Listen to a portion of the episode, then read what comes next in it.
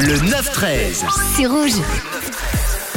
Et la langue française, elle est si belle, elle est si riche avec euh, des tonnes d'expressions, certaines qu'on utilise au quotidien, d'autres un peu moins, et d'autres dont on ne sait même pas leur sens ou encore leurs origines. Et aujourd'hui, je vous ai pioché l'expression crever la dalle. L'expression crever la dalle signifie euh, à l'heure d'aujourd'hui euh, qu'on a très faim, avoir très faim, et le sens du terme dalle a beaucoup évolué à travers les âges. Par exemple, au 14e siècle, le terme dalle désignait une sorte de gouttière mais dès le 15e siècle, la dalle revêt un sens figuré et signifie désormais la gorge. On est passé donc de gouttière à gorge. Le gosier est même appelé la dalle du cou. D'autres expressions apparaissent alors comme se rincer la dalle qui signifie boire ou encore avoir la dalle en pente, utilisée pour caractériser les gros buveurs. Vers la fin du 19e siècle, naît enfin l'expression qu'on utilise aujourd'hui, avoir la dalle, qui signifie avoir un gros appétit. Et cette dernière expression croisée avec l'expression